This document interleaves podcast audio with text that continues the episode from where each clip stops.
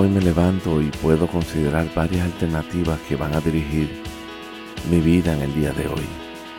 Puedo empezar a vivir sin considerar la vida de Dios en mí, lo cual no me va a ayudar a funcionar muy bien que digamos, porque voy a luchar con mis propias fuerzas, me voy a cansar y no voy a lograr nada permanente en mi vida.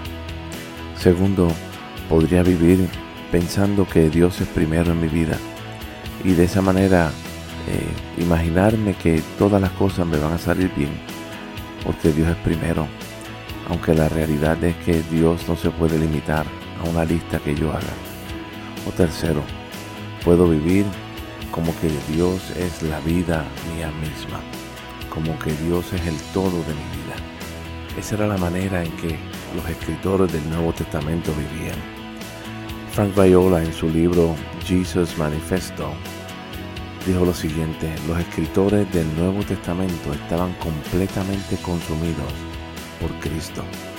Él era su mensaje, su enseñanza, su proclamación, su vida misma y todo lo demás fluyó de la comunión íntima con Él.